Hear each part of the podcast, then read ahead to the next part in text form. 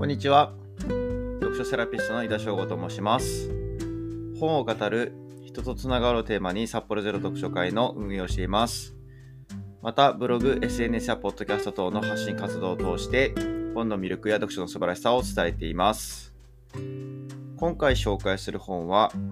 読むための理論、文学、思想、批評という一冊になります。えっと、こちらはですね、セオリ書房から出版されてます。読む本のジャンルのですね、バランスを整えるってことは意識はしてないんですけども、まあ、半分ぐらいが小説であってほしいなというふうに思っております。なぜかと言いますと、小説というものは言葉に対する感覚を磨くようなものでありまして、畑を耕すような感覚があるからです。まあ、ここで言葉に対する感度を上げておくことで、他のジャンルの文章を読んだ時にも入ってくる感性を高めるようなことができるような気がしています。まあ、その文学を楽しんでいく上で、まあ、そもそもの文学理論というものを学んでみたくなりまして、国語の先生にですね、お伺いをしまして、購入したのがこちらの一冊になります。まあ、正直言いますとなかなかの強敵だなといったところがありまして、ま、理解できたのはほんの一部という感覚であります。それでも私自身があの批評家になりたいわけではなくて、まあ、いかに小説を読み解くことで自分の人生を豊かにできればいいというふうに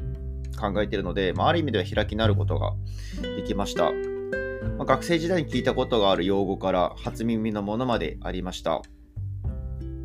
えっと、最初にですね、テクストという項目が始まるんですけども、その中にこのような一文があります。読むことは読者自身の記憶の中にある多様なジャンルの記憶と今読んでいるテクストを交互に関わらせることでありそのことによって読者自身のテクストを織り出していくことに他ならないというふうにあります。私はこれを読んでやなるほどなというふうに思いました。例えば作中に A という物体が出てきたとします。まあ、過去にその A という物体を見たことがある人は、それを頭の中に思い浮かべて、まあ、その上で作品の中に入ってまた読み進めていくという作業をしていきます。その A という物体が、まあ、多くなり、まあ、多くなればより鮮明に思い描くことができると思うんですけども、それ自体ができなければ想像というものの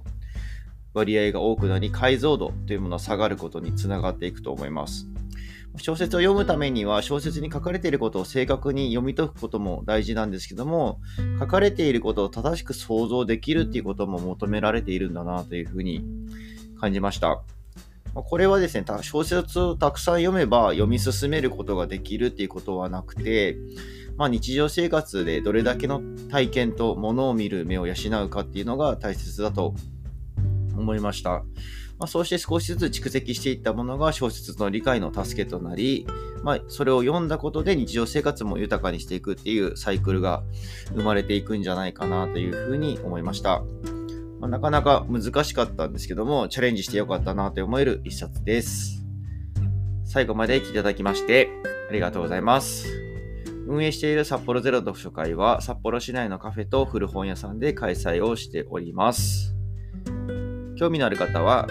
概要欄のリンクから開催情報をご確認ください。ではまた次回も楽しみにしていてください。読書セラピストの井田翔子でした。